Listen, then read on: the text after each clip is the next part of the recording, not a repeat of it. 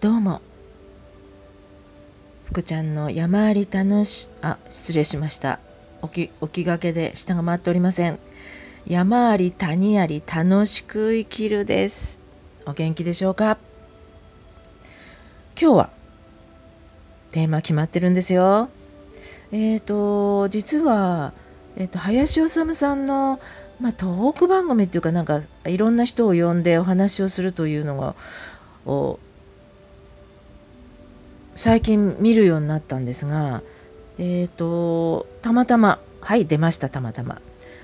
皆さんご存知でしょうか？森岡剛さんという方。私、知らなかったんです。で、UFJ を V 字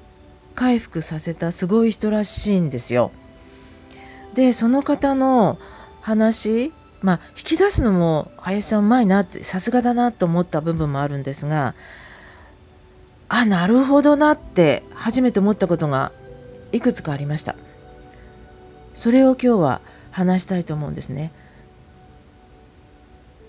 自分の特性を知る。こんな感じのテーマでしょうかね。で、働く場所って、その会社の職種とかで選ぶんじゃないっていうんですね。で、その方法があって、まず自分の特性を活かせる環境、場所を選ぶということ。会社のその内容とか、そういうので選ぶんじゃないんですよ。自分の特性を活かせる環境、場所を選ぶ。で、自分の特性が強みになるか弱みになるか環境環境によって変わるので、その環境を選ぶ必要がある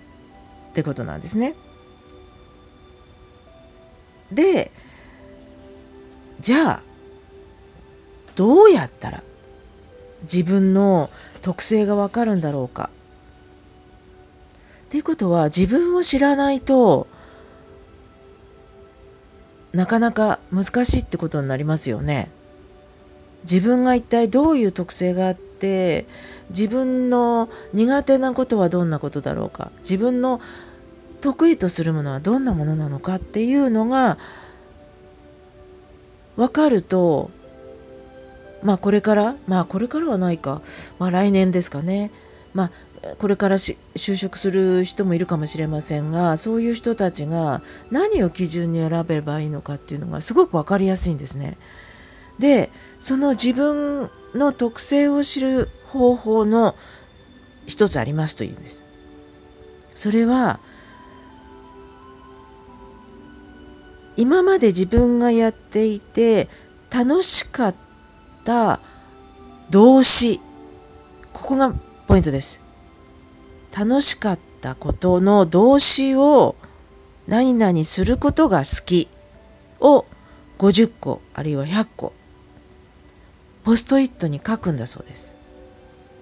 例えば私は人と話すのは好きです。で、えっ、とこれは動詞なんですね。映画が好きっていうのは違うんですね。これ名詞ですよね。映画っていう。でも映画を見るのが好き。これは動詞なんですね。で、それをバーッとたくさん書く。まあ、50から100って言ってました。で、それをペタペタペタと、ある3つの分類に分けるんだそうです。TCL と言ってました。T、thinking、考える力、頭を使って何々をするのが好きの場合は、T のここのところに。から、コミュニケーション。今さっき言った人と話すのが好きとか、なんか伝えるのが好き。ここは C のところに。から最後の L、リーダーシップ。人を動かす力ですよね。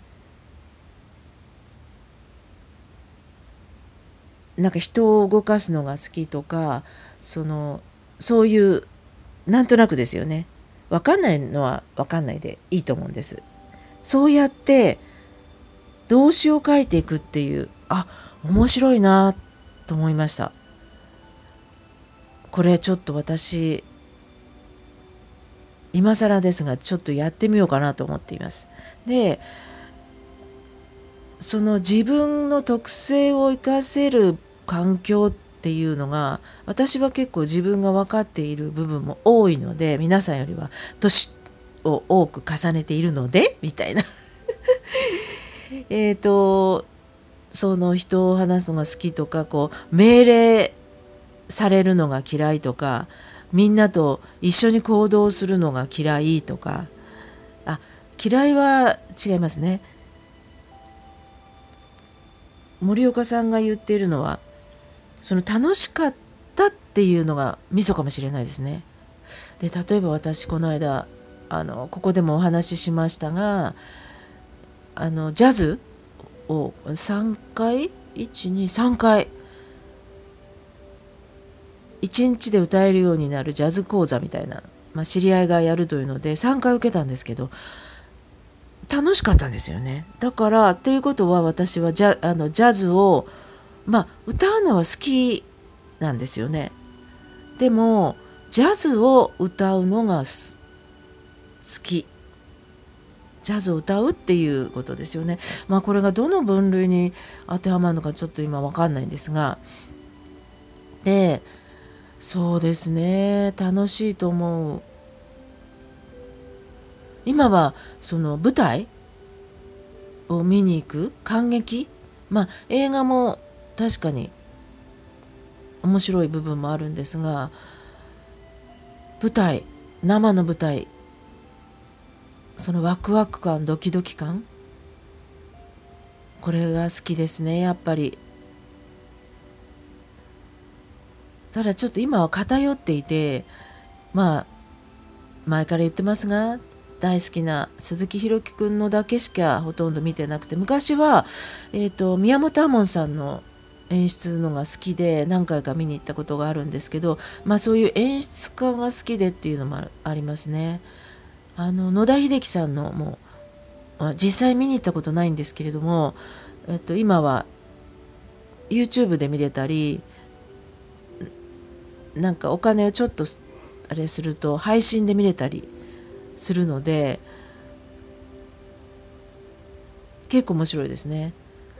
ただやっぱりミュージカルはあんまりもともとが好きではなくって一つだけミュージカルでいいなと思ったのは煙突町のベルあの西野さんの。のミュージカルは面白かったですね。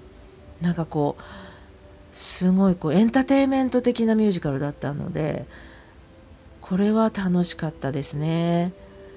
はいこんな感じでもしよかったら皆さんも自分が今までやって楽しかった動詞をいくつかポストイットにあって先ほど言った TCL、T 考える力だ Thinking からコミュニケーション伝える力からリーダーシップ人を動かす力。この3つの分類して自分を見つめてみるのも楽しいんじゃないかなって思う。あそうそうそうこのポスポストイットじゃない。ポッドキャスト話をするっていうこの配信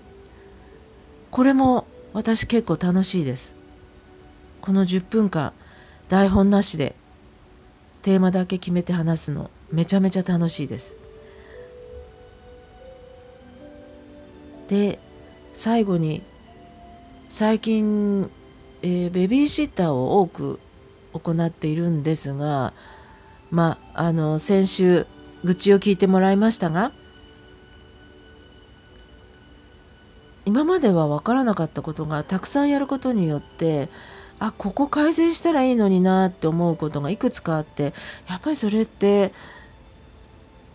あのよくしようと思うあの初めてねベビーシッターで知らない人のうち行ったり知らないところ行くわけですからやっぱりもうちょっと情報が確かな情報がいくつか情報が多い方がいいだろうなと思ってまあ私はそういうのを発言したくなる人なんで これも私の特性なんですよね。気になって自分自分が大変だったことはきっと他にも新しく初めて行かれるシッターさんが不安に思うことが多いだろうなと思う私は自分でそれを解決できますけどいやー解決できない人にとっては大変だろうなと思うのでそういう人のために会社に意見を言いたくなる人です これがねよくあの昔延長会っていうのがある派遣会社の園長をやってた時あったんですよ。でこれっておかしいんじゃないとかなんでって思うことは私はその延長会議で結構発言してたんですよ。で隣にいる他の園長先生は「まあ福ちゃんまあまあまあまあ」抑える人がいるんですよ。でなんでかなと思ったんですけどね。で終わった後にまあ抑える人もいて何人かはいや私も同じことを思ってたんですけど言えなかったんですっていう人が何人かいたりしてえなんだみんな同じようなこと思ってたんだって思いますでも私はそういうのができる人なんですよね。で合ってるか間違ってるかっていうよりは自分が感じたことは言ってしまうことが多かったんですね。で出る釘は打たれる。まあ打たれましたね。確かに。なんかあんまりそうですよね。経営者から見ると私みたいな人は雇いづらいんじゃないかなと私が経営者でも思うので それをありがたい言葉だなって思ってくれる経営者だと私は助かるんですね。これがさっきのえーと何でしたっけ？自分の特性が強みになるか弱みになるかなんですよ。弱みになるっていうのは出る釘が打たれるでポンポンポンポン打たれてました。でもそれを良しとしてくれるところだと私は自分が発揮できるんですね。ありがたいですねそういう場所だと。そういう環境が私はいいみたいですよ。って私のことを話してしまいました。それでは良い週末をお過ごしください。